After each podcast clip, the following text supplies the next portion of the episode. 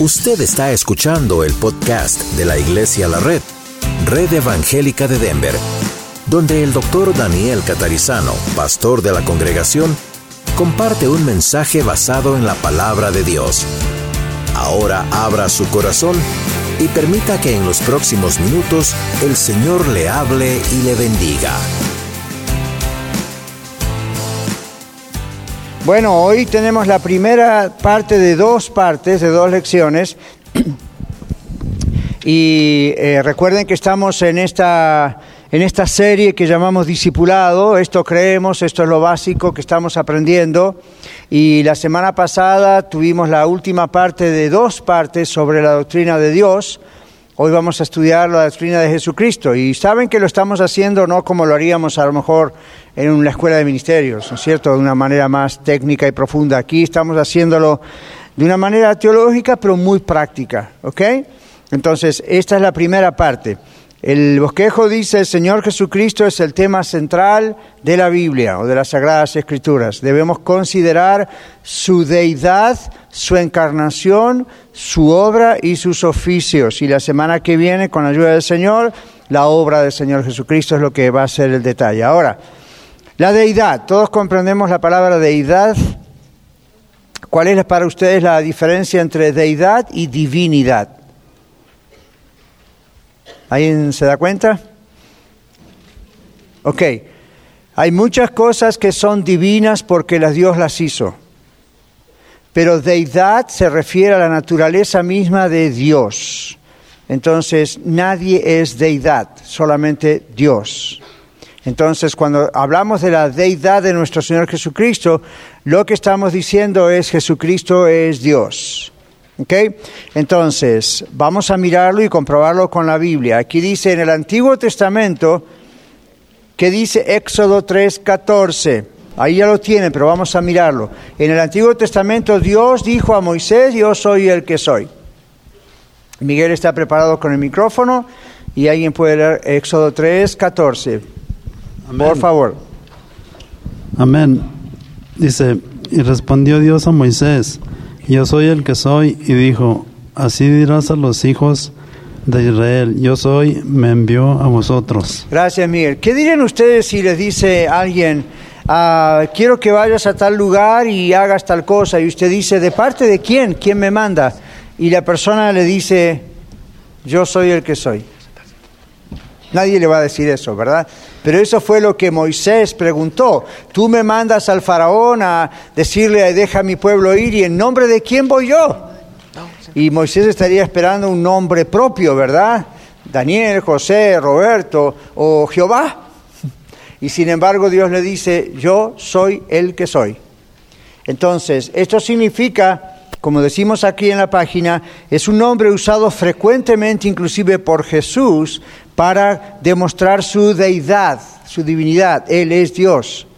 Cuando decía él, Jesús, yo soy, estaba diciendo yo soy el que soy, yo soy Dios. La idea es siempre fui, siempre soy, siempre seré. Ese es, el nombre. El nombre de él es ese, ese es, ¿ok? La idea del nombre. La deidad de Jesucristo significa que Él es Dios. Y aquí ponemos a seis, siete referencias del libro de Juan, pero vamos a buscarlas para tener contexto. En el primer lugar, en Juan 6:41, Jesús dice, yo soy el pan que descendió del cielo. 6:41, Mano Lorena, a ver, vamos a leerlo todo el versículo. Murmuraban entonces de él los judíos, porque había dicho, yo soy el pan que descendió del cielo. Muy bien, gracias. Entonces, cuando ustedes ven esa expresión en el libro de Juan, yo soy esto, yo soy, siete veces Jesús dice eso en el libro de Juan, los que estuvimos en la Red Norte, algunos de ustedes por varios miércoles, varios meses, y estuvimos estudiando esto, ¿recuerdan? Estuvimos estudiando el libro de Juan y decíamos, el libro de Juan está basado en siete grandes sermones o mensajes y siete grandes milagros, señales, portentos. Estos son los siete grandes sermones, cuando el Señor habla de yo soy esto, esto, esto, esto esto esto, siete veces. Entonces, la idea es esta misma conexión de en el Antiguo Testamento, cuando Dios le dice a Moisés, I am, ¿okay? yo soy el que soy, I am who I am, ese es el nombre. Entonces, Juan 8:12 Jesús dijo, yo soy la luz del mundo, hermano. Otra vez Jesús les habló diciendo, yo soy la luz del mundo, el que me sigue no andará en tinieblas, sino que tendrá la luz de la vida. Muy bien, gracias. Yo soy la luz del mundo. Ahora, cuando Jesús dice así, y atención los algunos que están aquí, creo dos o tres que están en la escuela de ministerios, estamos estudiando la exégesis de primera, segunda y tercera de Juan. Y en el primera Juan, eh, Juan menciona que Jesús es la luz. Y en la carta de Juan al principio dice, la luz vino al mundo. Entonces, quizá nosotros en español o en inglés, cuando miramos la luz o the light, pensamos, bueno, es una forma poética de decir del Señor Jesús, ¿verdad? Yo soy la luz. No, no es una forma poética. Y no es solamente para indicar, Él es alguien que nos ilumina o que nos enseña. La idea es, Él en su naturaleza es luz. ¿Ven la diferencia? Él en su naturaleza es luz. Cuando Jesús dice, eh, o cuando Juan dice de Jesús en el libro de Juan, la luz en las tinieblas resplandece, la idea es Dios en las tinieblas resplandece. No es solamente Él ilumina, Él es la luz. Y no pensamos en lo físico de la luz, ¿ok? Estamos pensando en Él, en su naturaleza es amor. ¿Se acuerdan los atributos de Dios? Y Él es luz. ¿Ok? Entonces el Señor dice aquí, yo soy la luz del mundo. Y luego, ¿cómo termina? ¿El que me sigue? No andará en tinieblas, sino que verá la luz. La idea es la luz, la vida, Él es el que sostiene todo. Y entonces, cuando usted y yo tenemos realmente a Cristo en nuestro corazón, andamos en la luz, andamos en Él. Otro texto en Juan, el Señor Jesús usa esa expresión, el que está en mí y, el que, y, yo en Él, ese lleva mucho fruto porque ¿qué? Separado de mí, nada podéis hacer. ¿Por qué separados de Jesús nada podemos hacer? Todos los días trabajamos, tenemos nuestro hogar, estudiamos. ¿Qué, qué quiere decir Jesús con separados de Él nada podemos hacer? La idea es allí que Él es la fuente de todo. Así como Él fue el creador y todos se sostienen, dice el libro de Colosenses, por mano de Él, y Él sostiene todo, su vida y la mía están en las manos de Él. Si en este momento Él dice basta, en este momento nos vamos con Él, si conocemos a Cristo. Si no, no nos vamos con Él y no hay otra segunda oportunidad, cuidado. Entonces, aquí estamos en el mundo y estamos en Él. ¿Ven? Estamos en la luz. Estamos estudiando aquí en la Escuela de Vida quién es el Señor Jesucristo y tenemos que profundizar un poco más en estos temas. Tercera cita, el Señor dice otra vez yo soy. En este caso dice yo soy qué? La puerta. Juan 10, 7. Volvió pues Jesús a decirle, de cierto, de cierto os digo, yo soy la puerta de las ovejas. Ujú. Muy bien, hace un tiempo atrás estábamos, creo, comentando la idea de la puerta de las ovejas. ¿ok? ¿Qué significaba eso en el mundo judío? Para nosotros hoy es que es la puerta de las ovejas. Pero está hablando de la idea del redil, ¿ok? De las ovejas. Y había allí una puerta y etcétera. Entonces se nos dice que había dos tipos de redil. Un redil que era el que estaba fijo y un redil que era de alguna manera movible en las épocas donde las, eh, ya la primavera, el verano, que el clima era más beneficioso, el pastor sacaba las ovejas a las praderas a pastar y a veces pasaba la noche en ese lugar. Entonces tenía como una especie de cerco donde las ovejas no podían salir y él se acostaba en lo que sería la apertura, la puerta. Y al acostarse ahí, ¿qué era lo que ocurría? Él estaba allí y si una oveja quería entrar o salir a pastar o hacer sus necesidades o a tomar agua, tenía que pasar por arriba del pastor. ¿Ven? Tenía que pasar por él, básicamente. Entonces Jesús usa ese ejemplo para decir, yo soy la puerta. ¿Ven?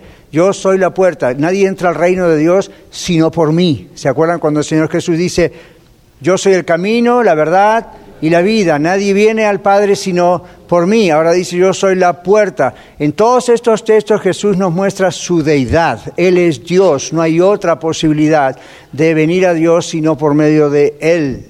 ¿Ok? Muy bien. Entonces, apóstoles muy buenos, María muy bueno, la iglesia muy bueno, pero nada ni nadie nos puede hacer entrar al reino de Dios excepto el mismo Jesús. Él es la puerta. ¿Qué dice Juan 10, 11? El Señor dijo ahí, yo soy el buen pastor. ¿Sí? Yo soy el buen Eddie, pastor, el buen pastor su vida da por las ovejas. All right, Otra vez el ejemplo pastoral ahí en Juan constantemente. Ahora Él no solo es la puerta, Él es el buen pastor. ¿ok? No piensen en el pastor como pastor catarizano, está pensando en un shepherd de ovejas, un pastor de ovejas. ¿ok? El buen pastor su vida da por las ovejas. Hay un anuncio profético del Señor Jesús muriendo a la cruz por cada uno de nosotros sus ovejas. ¿ok? Muy bien, pero recuerden la expresión yo soy. ¿De dónde viene? Dijimos. De la deidad y de, la Biblia de dónde aparece la primera vez, ya lo tiene en su hoja.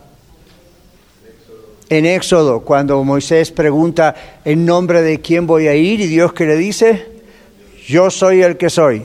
Y Jesús usa esa misma terminología para ahora aplicarla a lo que Él hace en nuestras vidas. Y el domingo que viene está la lección sobre eh, las obras eh, del Señor Jesús.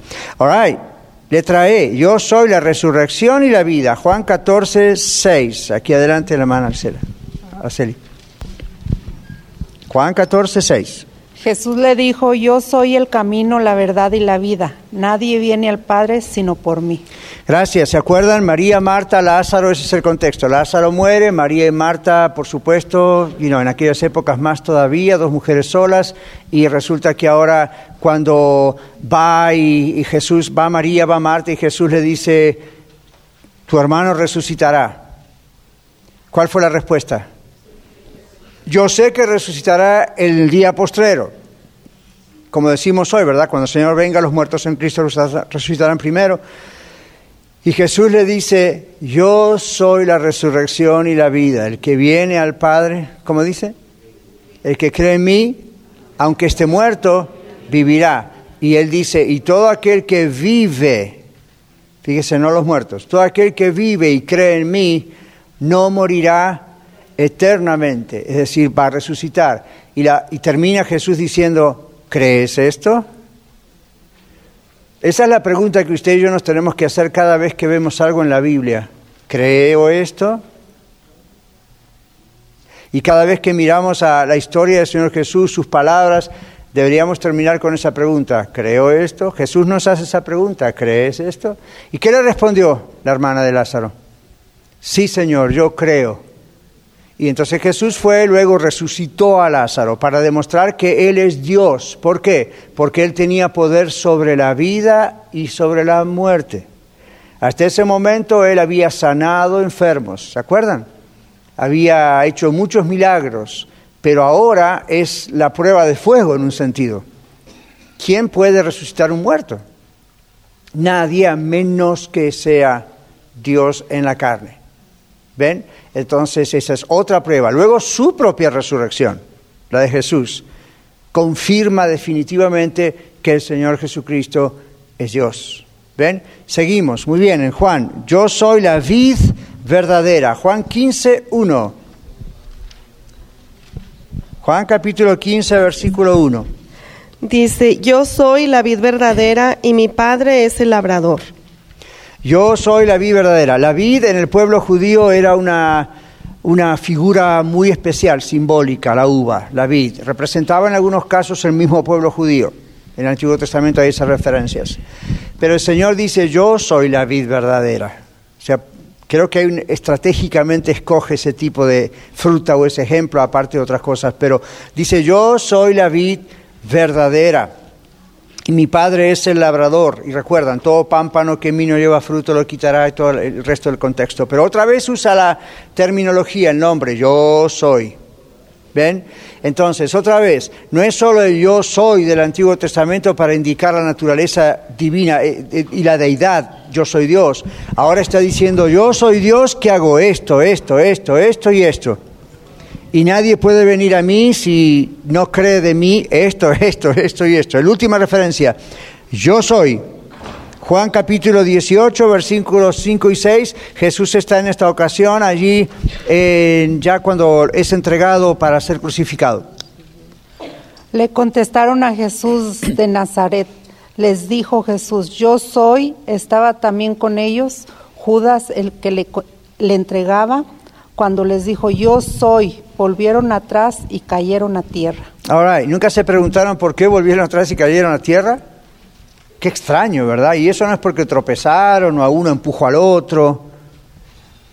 Cuando él dijo, el contexto está en que vienen ellos de noche con antorchas, Judas Iscariote viene y lo traiciona, trae a esta gente ahí, soldados, alguaciles, esos alguaciles son los soldados del templo en aquella época que tenían su security, ¿ok? Entonces vienen para prender a Jesús. Y entonces Jesús se adelanta, está ahí con sus apóstoles y él toma la iniciativa, cosa que hay que tener en cuenta porque eso indica que Jesús tuvo control sobre su misma muerte. Jesús tomó el control de todos los actos que estaban ocurriendo, no, fue una sorpresa para él, él vino para esto. Entonces se adelante y dice, ¿a quién buscáis? En la noche, en toda esa cosa tan tétrica, ¿verdad? Y le dicen, a Jesús Nazareno. Y Jesús dice, yo soy. Pero ven qué está usando. Por eso caen, retroceden a tierra y caen. Porque Jesús dice, yo soy. Está diciendo su nombre, ¿ok? Como en el Antiguo Testamento. Entonces, dice, retrocedieron y cayeron a tierra. Ahora observen el detalle, retrocedieron y cayeron a tierra, eso es una cuestión muy extraña. Sin embargo, ¿cómo siguió? Se levantaron y siguieron con el proceso. Eso demuestra que no siempre cuando hay una señal, un milagro, un portento, algo especial, la gente necesariamente va a creer en él.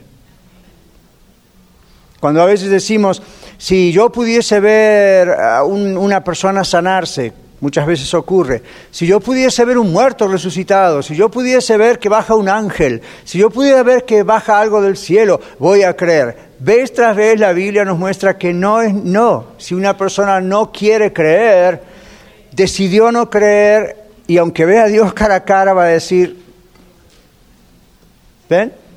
Recuerden que hay un texto en la Biblia que dice, aún los demonios creen y tiemblan. Y usted dice, bueno, si creen, ¿por qué no son salvos? Porque es nada más algo visible, algo intelectual. Sin embargo, su corazón no está allí, su decisión no está allí.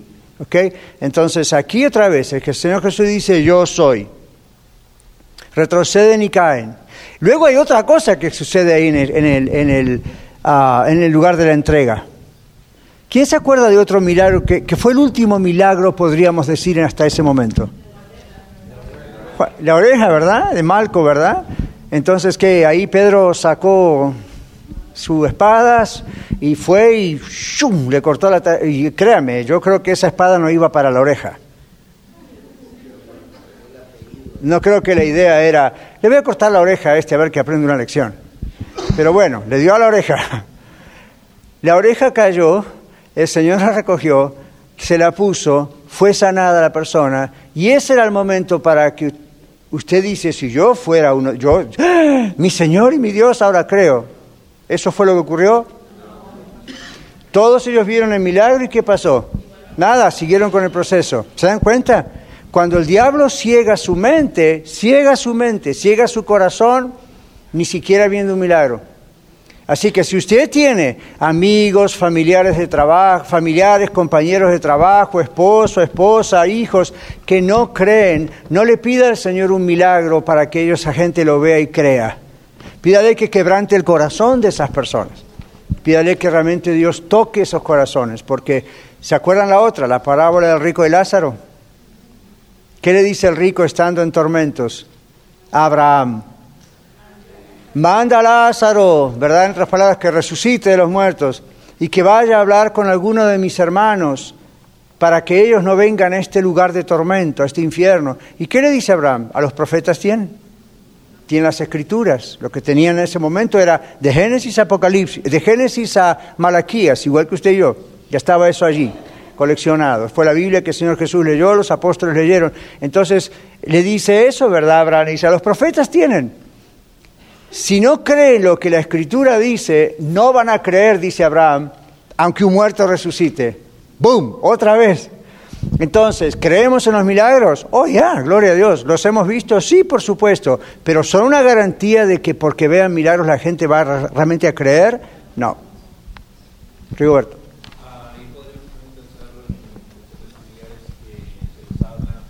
O amistades Ajá. y no perdón y no no aceptan Claro. como lo está diciendo, donde podemos pensar que Dios no los ha no los ha escogido, no son los no han sido elegidos para Para ser- salvación. para salvación. Mm. No sabemos, eso es algo que Sí, nosotros no. no. sabemos. Pero podríamos nosotros decir, bueno, Ah, la si la de Dios persona muere en esas condiciones, uno podría decir, bueno, ahí está. Pero el Señor dice que no quiere que nadie se pierda, sino que todos procedan al arrepentimiento. O sea que ahí está declarada cuál es la voluntad de Dios en Juan 3:16. Porque de tal manera amó Dios al mundo que ha dado a su Hijo unigénito para que qué? Todo aquel que en él cree. La doctrina de la elección, como usted está hablando, es algo que nosotros como seres humanos no podemos realmente comprender. Entonces nuestra misión es decir, vamos a seguir predicando el Evangelio, eso fue lo que el Señor nos dice en la Gran Comisión, solo Dios sabe quiénes son los que van a aceptar y los que no van a aceptar, nosotros no sabemos. ¿verdad? Entonces nosotros cumplimos esa misión. Ahora uno dice, ¿por qué aún viendo a Jesús esta gente tocó a Jesús? A mí Judas, come on, fue uno de los doce. Entonces, ah, si ustedes leen en el capítulo de Juan, en el, versículo, en el capítulo 3, 16, 7, 18, habla de la luz y dice, ¿por qué los hombres no creen? Amaron más las tinieblas que la luz porque sus obras eran malas. Mas todo aquel que viene a la luz. Ahora dice, ¿por qué la gente no viene a Cristo, no viene a la luz? Dice, para que sus obras no sean expuestas, manifestadas. ¿Por qué? Porque si el Señor le convence a usted y a mí, como a muchos de nosotros nos ha convencido, entonces nosotros vemos nuestra necesidad de Dios y no tenemos otra alternativa que arrepentirnos y entregarnos a Cristo. Lo que hace Satanás es, entre otras cosas, poner tiniebla en su mente y en su corazón y de pronto una persona, usted, cualquier otro puede llegar a decir, mire, yo creo en Dios, pero como yo crecí en un hogar cristiano, pero yo soy tan pecador que no tengo solución. No hay solución para mí. Así soy, así moriré, ¿qué voy a hacer? Esa persona todavía nunca ha conocido a Cristo. No me importa si es el pastor de una iglesia, esa persona nunca ha conocido a Cristo todavía. Si usted tiene familiares, amigos así, ore para que el Señor haga algo, para que como el hijo pródigo toque en fondo. No le dé recetas a Dios, no le diga qué cosas. Usted, digamos, tiene un hijo así, no le diga, Señor, haz que le cargue un ar- caiga un árbol arriba de su carro y se asuste tanto, haz que tenga un accidente, haz que tenga una visión del infierno. Deje que Dios haga su trabajo. Él sabe cómo tocar cada alma, cada persona. Usted hace el suyo. ¿Y cuál es el suyo? Voy a orar por esta persona como si tuviese un cáncer y se está muriendo en el hospital, con esa urgencia, con ese ahínco, voy a- eh, porque no quiero que se pierda. Y entonces, ¿qué va a hacer Dios? Fasten your seatbelts. Sujétese los cinturones. Porque Dios puede llegar a hacer algo que a usted no le gusta. O a mí no me gusta. Y ahí es donde uno tiene que pensar, Dios va a tener misericordia, lo que Dios vaya a hacer es para que esa persona sea salva. Entonces yo no me voy a meter en el plan de Dios, ni voy a andar metiendo la cuchara, ay no, pobrecito Dios, no. Que-". Le dijimos, voy a soltar a esta persona, Señor, tú vas a tocar a esta persona. Luego deje a Dios ser Dios. Y cuando ve que algo sucede, ok Dios, alabado sea tu nombre, algo, no me gusta, pero algo estás haciendo para que, como el hijo pródigo en medio de los cochinos, uno de los, siempre les digo que es uno de los textos que más me gusta, ¿verdad? ¿Recuerdan qué pasó cuando estaba el hijo pródigo allí dijo, bueno, ya no tengo nada y ya se me acabaron las mujeres, el dinero, el celular, el internet, el website, Facebook, y que ahora qué hago? Volvió en sí, dice la Biblia. Volvió en sí. ¿Qué significa volvió en sí? Reaccionó, recapacitó, pero miren lo que le costó. No recapacitó mientras estaba cómodo en la casa de su padre. No recapacitó mientras andaba con toda mujer que podía andar y hombre o quién sabe con qué, y vicios y drogas. Ahí la estaba pasando fan. No reaccionó ahí. ¿Cuándo reaccionó? Cuando lo perdió todo, fue a parar a lo peor que un judío pudiera parar. Imagínense lo que sería para nosotros hoy, ¿verdad? La cárcel, deportación, ah, I el hospital, una enfermedad, algo, y la persona dice, "¡Ah! ¿qué estoy haciendo? Entonces ahí es donde uno dice, ¿qué es lo que prefiero? ¿Que esta persona sea eternamente salva o tratar de, hacer una, una pared alrededor para cubrirle y que nada le toque, nada le pase, entonces no vale su oración. Bien, entonces sé que nos fuimos un poco hacia el lado del tema, pero el Señor está diciendo, Él es luz, Él es la luz. La luz en las tinieblas resplandece y eso significa hay convicción de pecado también. Entonces, eso hay convicción de pecado en mí, en usted cuando pecamos y hay convicción de pecado en aquellos que aún no son cristianos. Yo estoy orando bastante por Iglesia de la Red estos últimos días, acompáñenme en esa oración. Hay todavía personas en Iglesia de la Red que hasta pueden ser fieles y todo y quizás no conocen al Señor todavía. Y hay familiares suyos y míos, acá o en otros países, que todavía no conocen a Cristo. Y yo me he puesto como, bueno, basta en mi corazón. Señor, no puede ser, ya tanto tiempo, tantos años, ya. Entonces, bueno, fasten your seatbelt. Pues quién sabe qué puede pasar. Pero no importa, lo principal es que conozcan a Cristo y sean salvos. Amén. Si realmente los amamos, tiene que haber ese, esa urgencia, ese dolor en nuestro corazón por esta gente. Muy bien, porque Jesús es la luz. La Escritura enseña claramente este hecho fundamental de que Jesús es Dios. Recuerden que esta es la primera de dos lecciones sobre estos domingos que estamos hablando sobre lo básico del discipulado, las doctrinas que creemos. La Escritura enseña claramente este hecho fundamental de que Jesús es Dios. ¿Cómo? Bueno, preparen sus Biblias porque hay muchos textos, esto es lo que hacemos aquí. Los atributos de Dios que estudiábamos el domingo pasado son usados en la Biblia hablando de Cristo, no de otro, de Cristo. Su preexistencia es lo que, el, hay un typo ahí, pero es lo que debería decir, no persistencia, sino preexistencia. Corríjanlo, perdón. Su preexistencia, Dios no tiene principio. ¿Qué dice Juan capítulo 1, versículos 1 al 3? Y luego al saltar al capítulo 17, verso 5. Ahí atrás, muy bien. En el principio era el verbo y el verbo era con Dios y el verbo era Dios. Este era en el principio con Dios. Todas las cosas por Él fueron hechas y sin Él nada de lo que ha sido hecho fue hecho. All right. Y ahora saltamos al capítulo 17, versículo 5 de mismo Juan. No tengo la menor idea por qué hicimos eso, pero vamos a ver. Oh, sí, está bien. 17, Ahora pues, Padre, glorifícame tú al lado tuyo, con aquella gloria que tuve contigo antes que el mundo fuese. ¿Qué es eso de con aquella gloria que tuve contigo antes de que el mundo fuese? Es su preexistencia. Jesús es Dios, Jesús vino a encarnarse, pero ya estaba antes, ¿ok? Como Dios, no fue creado. Yo sé que hay sectas que enseñan que Jesús, como no cree en la Trinidad o la Trinidad, dice, bueno, Dios creó a Jesús, Jesús creó al Espíritu Santo, olvídese, nunca dice la Biblia eso.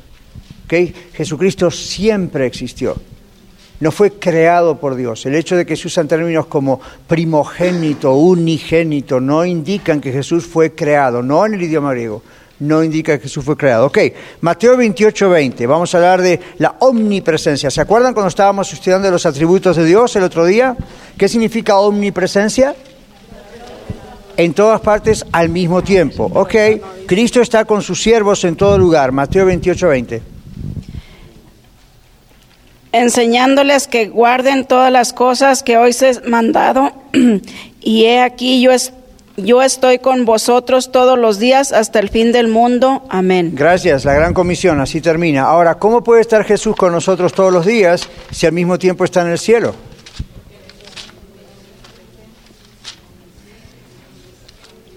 Como dijimos el otro día, ¿verdad? Ok, de a uno.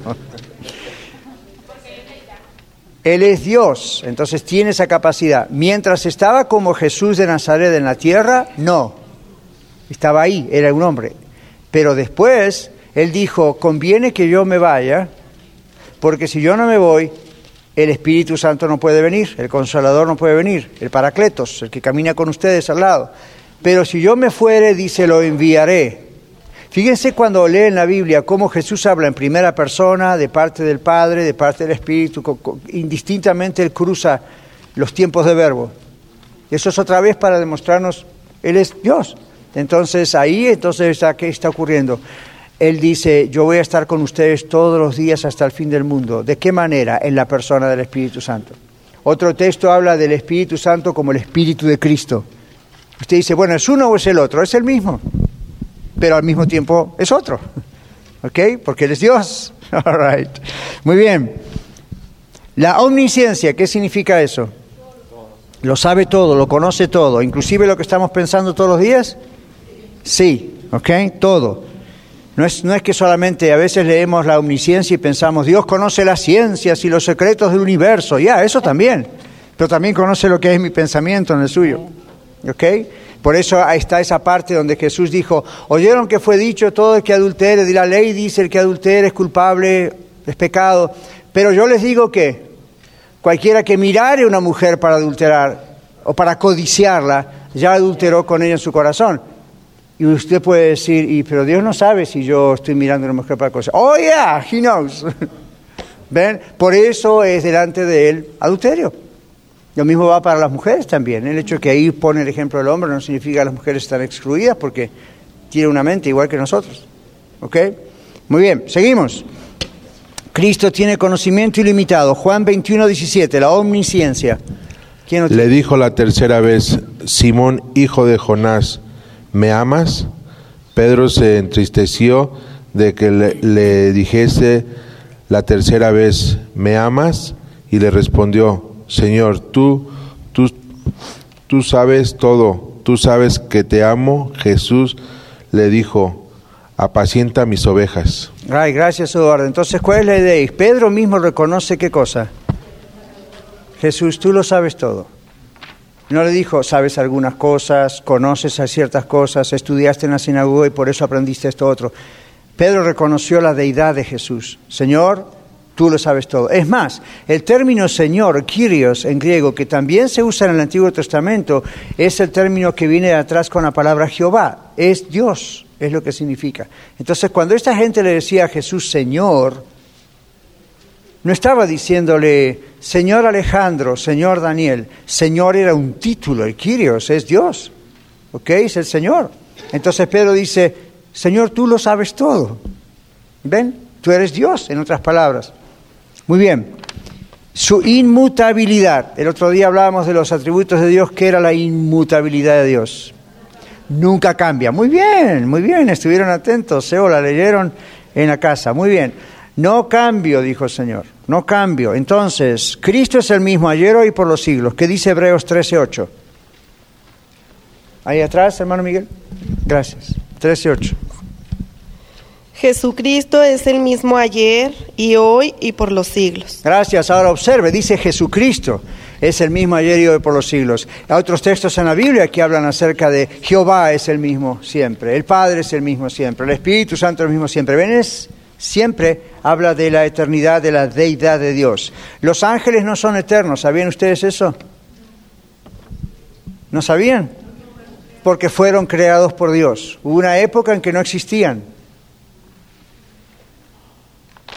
¿Ven? La Tierra, los planetas, el universo, alguna vez fue creado por Dios, Génesis 1 dice eso.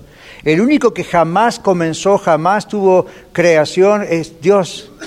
En Él genera todas las cosas, y Jesucristo, y el Espíritu Santo, Dios. ¿Ven? Entonces aquí en Hebreos dice eso, Jesucristo es el mismo ayer, hoy y por los siglos. Y cuando dice Jesucristo es el mismo, a veces se, se, malinterpreta eso pensando, ah, bueno, Él no cambia, ¿verdad? Él puede hacer por usted lo mismo que hizo por Pedro y por Juan y por Pablo y por María y por María Magdalena. ¿Por qué? Porque Él es el mismo ayer, hoy y por los siglos. ¿Ven cómo a veces decimos eso? Vamos a orar por el hermano porque está enfermo, porque el mismo Jesús que sanó ayer puede sanar hoy. Gloria a Dios. Pero el texto hebreo dice algo más profundo que eso. Está hablando de quién Dios es, de quién Jesús es, siempre existió, es el mismo, ayer, hoy, por los siglos, nunca va a cambiar. Muy bien. Continuamos. Segundo punto, las obras de Dios fueron llevadas a cabo por quién? Cristo. Juan capítulo 1, versículo 3 nos dice que Jesús mismo creó todas las cosas. Aquí adelante. En el principio era el verbo y el verbo era con Dios y el verbo era Dios. En el principio era el verbo, y bien cómo usa la palabra verbo, ¿ok? Que en el Antiguo Testamento tiene la idea de la misma palabra hijo. El verbo es todo el concepto de, de quien Dios es, está en Jesús, ¿ok? Los hombres, eh, número 2, B. El Señor sostiene el universo, Colosenses 1, 17.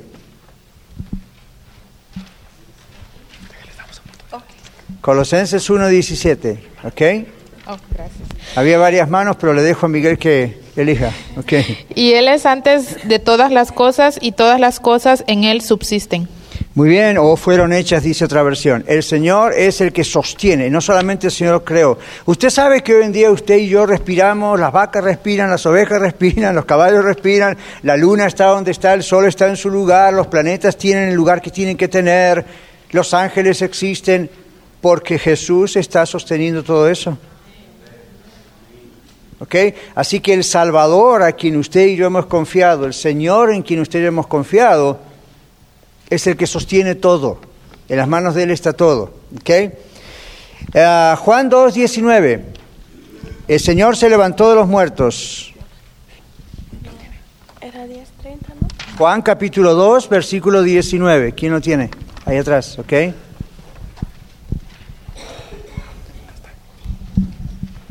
Respondiendo Jesús les dijo, destruid este templo y en tres días lo levantaré.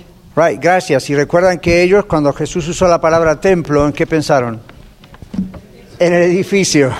Entonces le respondieron, este templo duró tantos años en poder construirse y tú lo vas a levantar en tres días. ¿qué?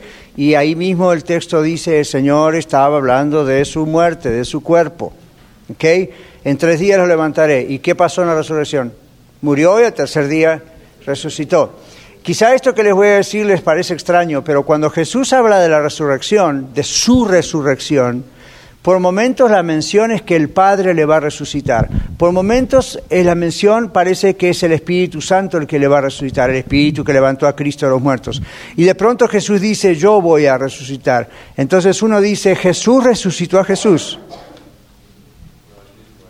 Él mismo a él mismo. Y al mismo tiempo, ¿por qué en otras, en otras partes dice el Padre lo resucitó? Y en otras partes dice el Espíritu Santo lo levantó. Porque son uno. ¿Ok? Mind-boggling. ¿Ok? All right. All right. Los títulos de Dios son dados a Cristo. Oh, wow. Wait a minute. Esto es una cosa, imagínense en esas épocas también. Dios el Padre reconoce al Hijo como Dios. Hebreos 1, 8. Yo sé lo que hacen. Dos o tres de ustedes vienen más temprano, miran en el bosquejo, separan todos los textos de la Biblia y cada tres minutos levantan la mano. Tienen todos los textos. Muy bien. Miguel está tratando de ser equitativo porque yo veo acá dos o tres manos que están todo el tiempo así. Muy bien. Mientras que del Hijo dice, tu trono, oh Dios, es por los siglos de los siglos, centro de rectitud es el centro de tu re reino. En Hebreos, gracias, el Padre está diciendo al Hijo, tú eres quién? Dios eterno. Hmm. ¿Ven? Vayan los unitarios y los solo Jesús y los testigos de Jehová y los mormones y todos los que rechazan la deidad de Jesús. ¿Por qué no leen esos textos? ¿No los entienden? ¿Se acuerdan que estudiamos las sectas, el racionalismo y todo ese asunto? Como lo que hacen es, no lo entiendo, no lo creo o lo corrijo a mi gusto. ¿Ok? Pero el mismo Dios está diciendo, tú eres mi hijo. Dios, y lo, llama Dios. ¿Ok? All right. Si el mismo Padre lo llama Dios. Los títulos de Dios son dados a Cristo. Ve, los hombres le llamaron Dios y Él no rehusó la adoración de ellos. ¿Qué dice Juan 20, 28? A ver, de este lado, ¿qué pasa con mi lado derecho hoy? está ganando al izquierdo, Marlon no está si no le dábamos el premio a Marlon hoy. Ok. Entonces Tomás respondió y le dijo, Señor mío y Dios mío. Ajá. ¿Y qué hizo Tomás?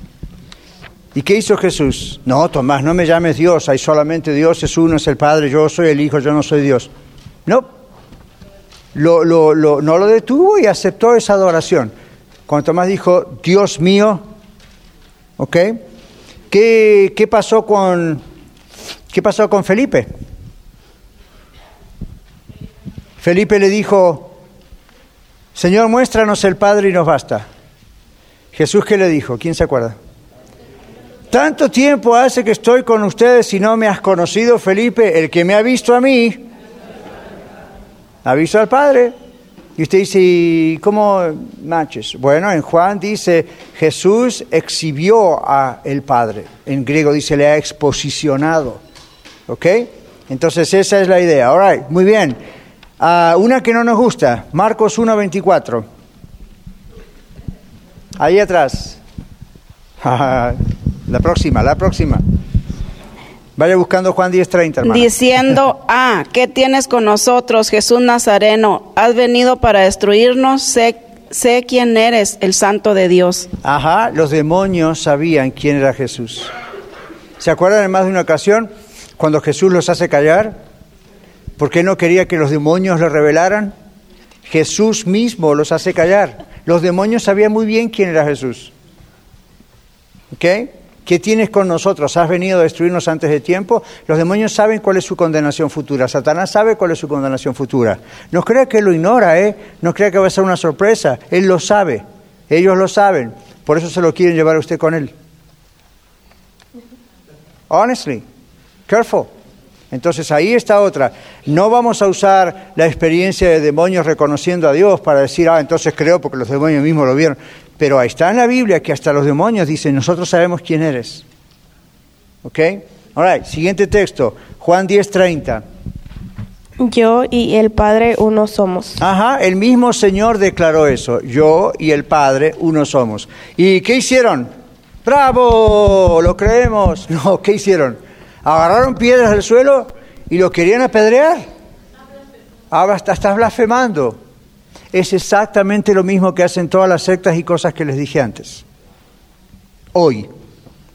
No van a agarrar piedras para Jesús porque no lo tienen acá encima.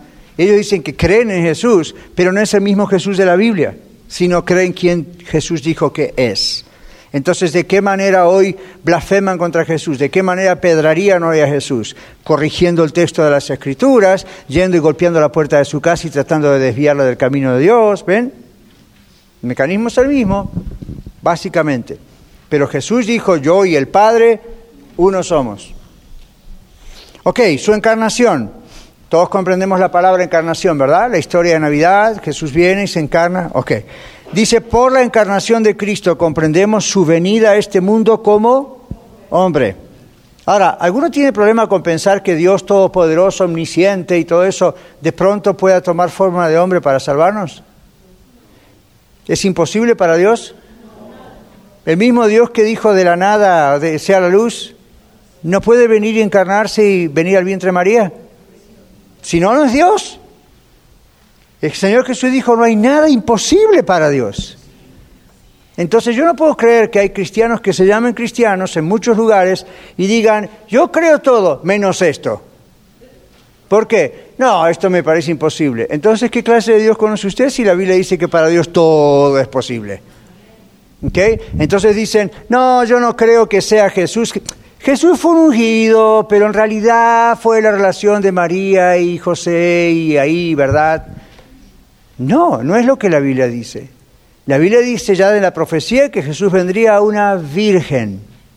Y en mi diccionario la palabra virgen sigue indicando lo mismo ahora que hace dos mil años atrás. Y lo mismo dijo María, yo no conozco varón. Le dijo al ángel, ¿verdad? Entonces María mismo se hizo la pregunta, ¿y cómo va a ser esto si yo tengo a José, lo amo mucho, pero todavía nunca nos acostamos juntos, eso es pecado delante de Dios. Cuando nos casemos realmente, ahora estamos comprometidos, estamos desposados, dice la Biblia. Cuando nos cansemos, tengamos relaciones, ahí a lo mejor... María se hizo esa pregunta. ¿Usted como mujer no se haría esa pregunta? ¿Cómo va a hacer eso? ¿Usted como hombre no se haría esa pregunta? Por supuesto, por eso José también secretamente pensó en dejarla, en abandonarla, para que no fuera apedreada, por, es lo que la ley de Dios decía. Viene el ángel a los dos. ¿Y qué les dice? Lo que es imposible para los hombres es posible para Dios. Y la única explicación que el ángel le da a María, ¿cuál es? El Espíritu Santo hará sombra sobre ti. Y usted dice, ¿qué significa que el Espíritu Santo hará sombra sobre ti? Dicen, Dios no va a darnos las explicaciones que nosotros no, no podemos comprender. Simplemente Dios en su poder, todo es posible. Dios vino, ¡boom! Y ahí entonces María quedó embarazada. Y Jesús era absolutamente hombre y absolutamente Dios. Y si usted dice, bueno, no creo que era absolutamente hombre, era miti miti. La Biblia dice que no. Ahora usted dice, pero ¿cómo puede ser que era hombre si no estaba el espermatozoide de José ahí? Ahora, ¿quién creó los espermatozoides? ¿Habrá algo imposible para Dios? So, entonces, ¿verdad? Ese es el punto. Jesús es encarnado, Dios se encarna, ¿ok? Para usted y para mí. No vino acá a ser un reino especial, ya va a llegar eso. Ah, Él vino a morir en la cruz por usted y por mí. Isaías 7:14. Aquí la hermana Marta, muy bien. Isaías 7:14, la venida de Cristo fue anunciada o profetizada. Por tanto, el Señor mismo os dará señal. He aquí que la Virgen concebirá y dará a luz un hijo y llamará su nombre Emanuel. Emanuel, ¿qué significa?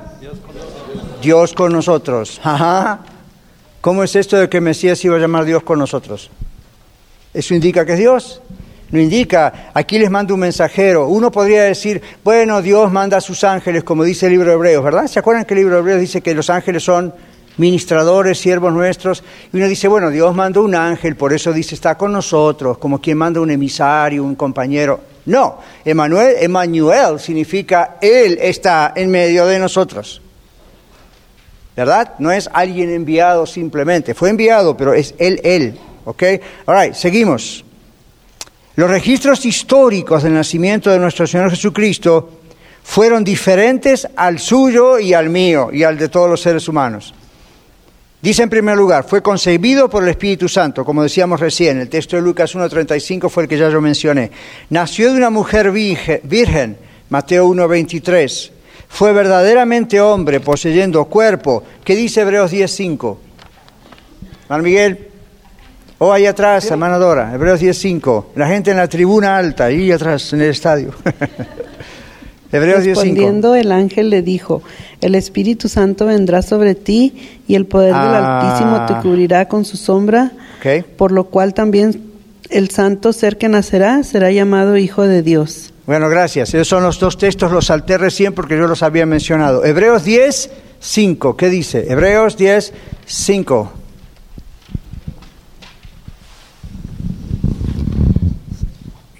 Por lo cual entrando en el mundo dice, sacrificio y ofrenda no quisiste, más me preparaste cuerpo. Me preparaste cuerpo, dice entrando en el mundo. Me preparaste cuerpo, otra vez la idea de la encarnación. Es un cuerpo que es como el suyo y como el mío, pero no fue originado como el suyo y como el mío, pero sigue siendo un cuerpo como el suyo y el mío. What? Well, nada imposible para Dios, ¿verdad? All right. Alma. Jesús tenía alma. Mateo 26, 38.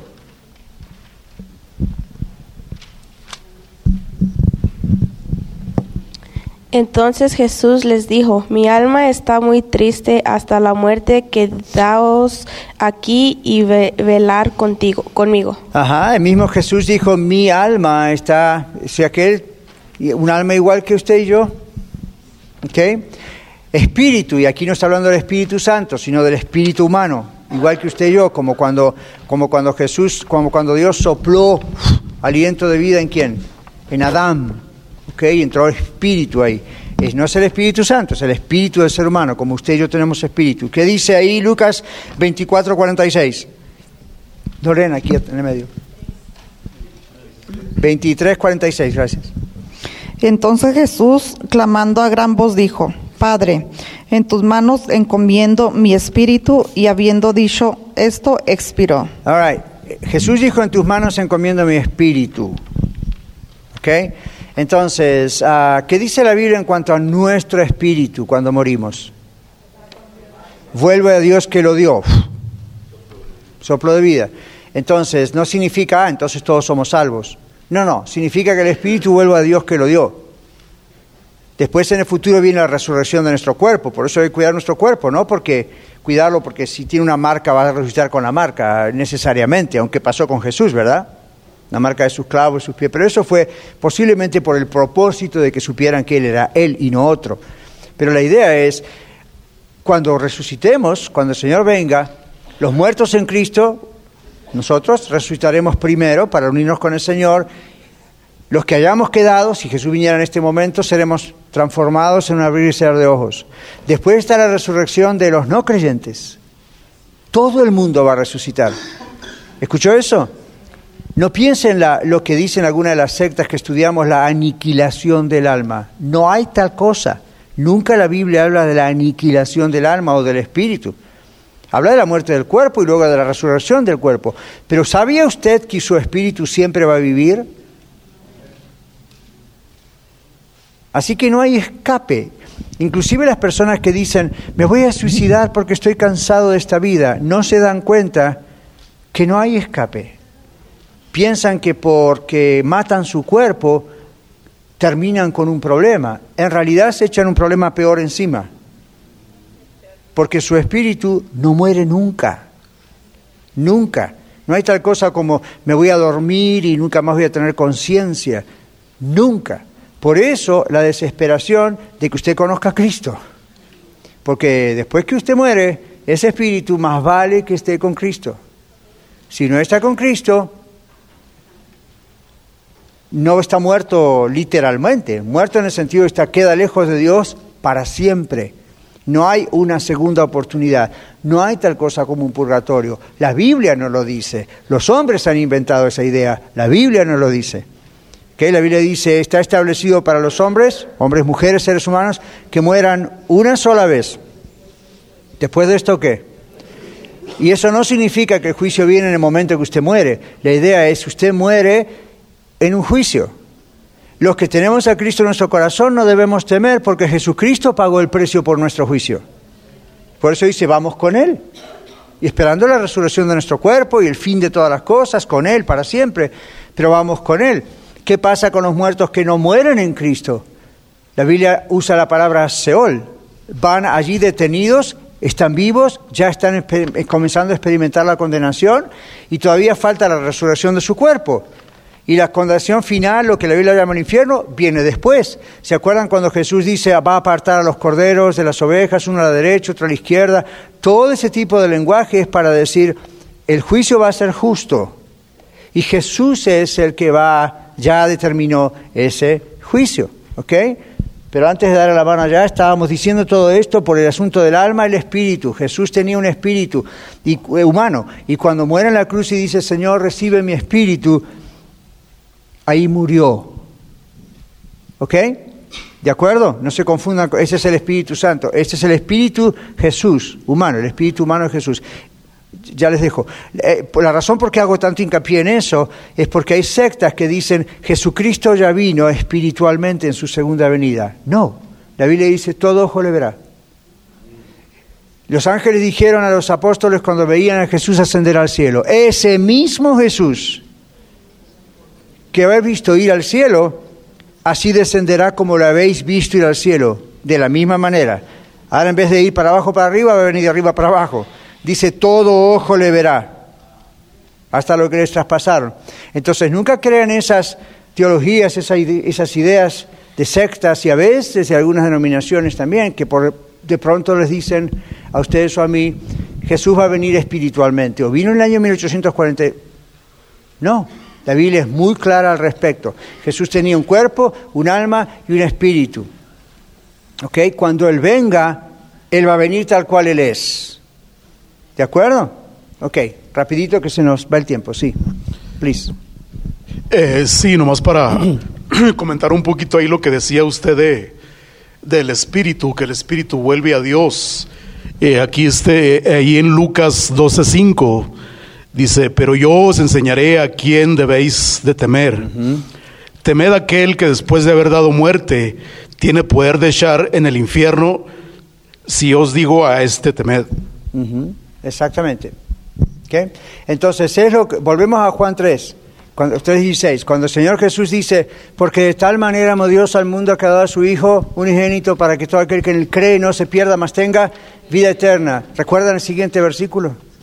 Porque Dios no envió a su Hijo al mundo para condenar al mundo, sino para que el mundo sea salvo por él. Recuerdan el siguiente versículo.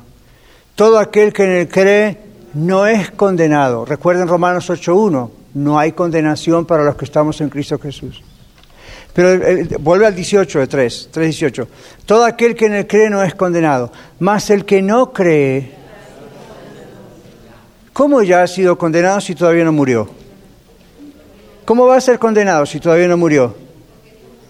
Dice, ya ha sido condenado porque no ha creído en el nombre del unigénito Hijo de Dios. Y esta es la condenación, que la luz vino al mundo y los hombres amaron más las tinieblas que la luz porque sus sombras eran malas. Es una decisión de la persona. Entonces, ¿qué está pasando allí?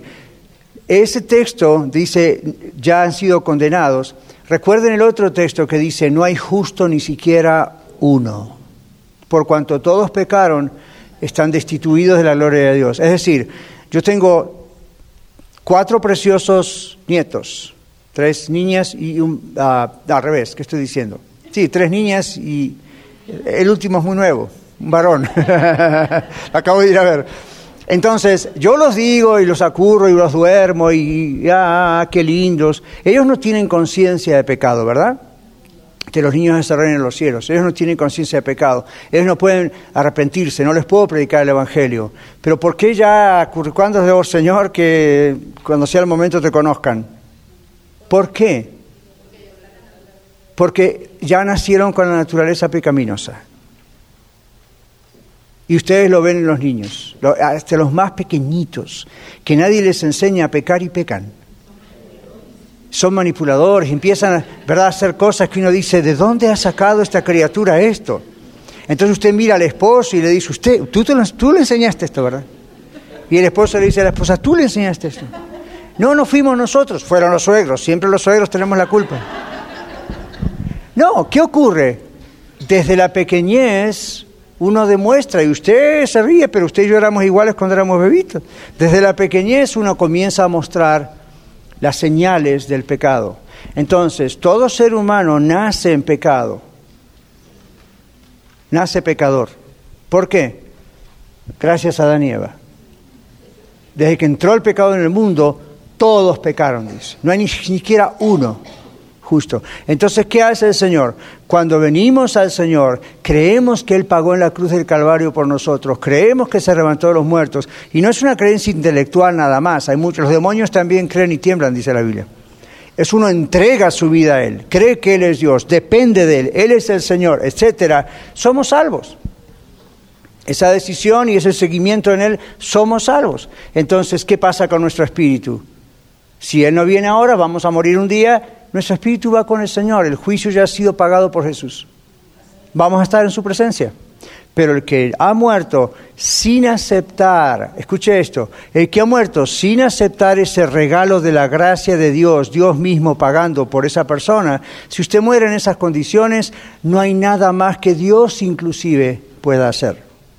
Porque Él hizo lo máximo. Ahí no va de, bueno, nada imposible para Dios, a lo mejor Él va a tener misericordia de mí. No, ya tuvo misericordia. Entonces, si uno muere sin Cristo, no hay otra opción, no hay nada más que se pueda hacer. Espero que esto nos produzca en nuestro espíritu la necesidad de orar por aquellos que son perdidos. ¿Ok?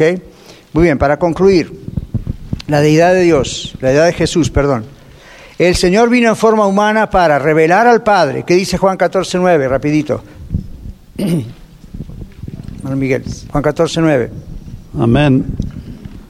Jesús le dijo, tanto tiempo que, que estoy con vosotros y no me, no me has conocido, Felipe. El que me envió a mí ha, enviado Al Padre. Padre. al Padre. Muy bien. Eso fue lo ¿Cómo- que decíamos cómo, pues, antes. Dice, dices tú, muéstrame al Padre. Ahí está, gracias Miguel. Entonces ven, es el texto que habíamos mencionado antes, de Felipe. Ok, entonces, Hebreos 9:26, vino para quitar el pecado por el sacrificio de sí mismo. Ahí atrás, bueno, lo mismo. De Hebreos otra 9:26. manera, le hubiera sido necesario padecer muchas veces desde el principio del mundo, pero ahora en la consumación de los siglos se presentó una vez para siempre para el sacrificio de sí mismo para quitar de en medio el pecado. Gracias. ¿Cuántas veces murió Jesús por usted y por mí? ¿Alcanzó una vez? La Biblia dice que sí. Por eso cuando nosotros tomamos aquí en la red la Cena del Señor o la Santa Cena, no creemos lo que nuestros amigos católicos creen en ese aspecto, porque ellos piensan que esa Eucaristía, esa cena, esa, you know, la hostia, representa, es el cuerpo de Cristo otra vez, no lo ven como un símbolo. Y eso en realidad está mal, porque la Biblia dice, no podemos volver a matar a Jesús. Jesús no va a volver a hacer el sacrificio por nosotros. Fue una vez para siempre. ¿Por qué? Porque bastó una sola vez, por quien Jesús es. ¿Ven? Una vez alcanzó, una vez sufrió, una vez murió en la cruz, una vez resucitó y Hebreos en la Biblia dice es una vez para siempre. Cuando tomamos la cena del Señor lo hacemos en memoria de algo que ya ocurrió, recordando algo que ocurrió, anunciando algo que ocurrió y tiene efecto hoy, pero ocurrió una vez para siempre. ¿Por qué? Porque Él era Dios hecho hombre no necesitaba como el sumo sacerdote o los sacerdotes del Antiguo Testamento. Ese es el contexto de Hebreos.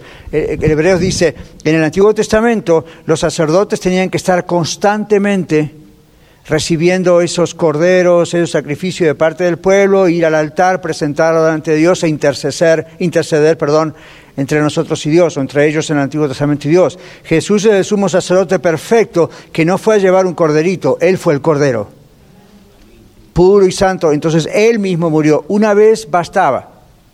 ¿De acuerdo? Ahora, sé que vamos muy rápido, pero tenemos que concluir. Y destruir las obras del diablo. Para esto vino Jesús también. ¿Qué dice Primera Juan, no el Evangelio? Ahí está. Ok, Primera Juan 3.8. El que practica el pecado es del diablo, porque el diablo peca desde el principio. Para esto apareció el Hijo de Dios para deshacer las obras del diablo. All gracias. Entonces, Jesús vino para deshacer, o otra versión dice destruir, las obras del diablo. Voy a terminar con esto. Todos conocemos lo que llamamos la guerra espiritual. Mi pregunta es, ¿por qué a veces en lo que se llama por ahí guerra espiritual, cosa que nunca aparece en la Biblia como tal término, pero bueno, lo usamos, ¿por qué Ah, en ese caso tratamos a veces como con el diablo como si el diablo todavía tuviera esto. Cuando Jesús dice que el diablo vino a destruir, eh, Jesús, perdón, vino a destruir las obras del diablo. ¿Pensaron alguna vez en eso? Y algunos dicen, bueno, pero Jesús ahí en Mateo 28, en la gran comisión, le dice a los apóstoles que en el nombre de él echarían fuera demonios, en el nombre de él harían esto. En Marcos dice, levantarán, ok, fine.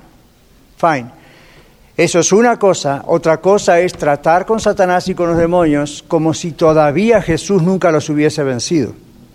Y Jesús dice que ya los venció, vino a destruir las obras del diablo. Y en el libro de Colosenses 2 dice que el Señor Jesús en la cruz expuso, exhibió públicamente a todo principado de maldad, triunfando sobre ellos en la cruz. Y el siguiente versículo dice, por tanto, nadie los engañe.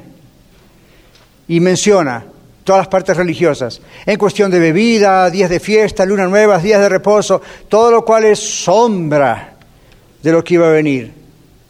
¿Ven? Sin embargo, hoy tanta gente todavía sigue dándole énfasis a la sombra de lo que iba a venir, tratando de hacer todo ese énfasis en que el día de reposo es sábado, o hacer el reposo de que debe hacer esto, debe hacer lo otro, debe hacer aquello, y Jesús dijo, ya eso terminó.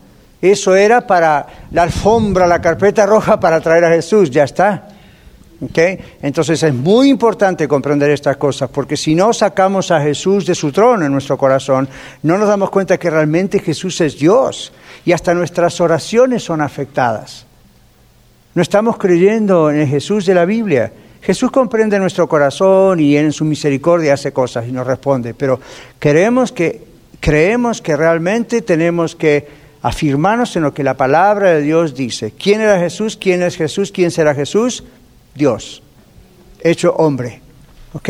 Y Él mismo va a descender a los cielos. El domingo que viene, entonces aquí dice el bosquejo, aprenderemos acerca de la obra de nuestro Señor Jesucristo y ahí se va a hablar un poco más profundamente acerca de la salvación.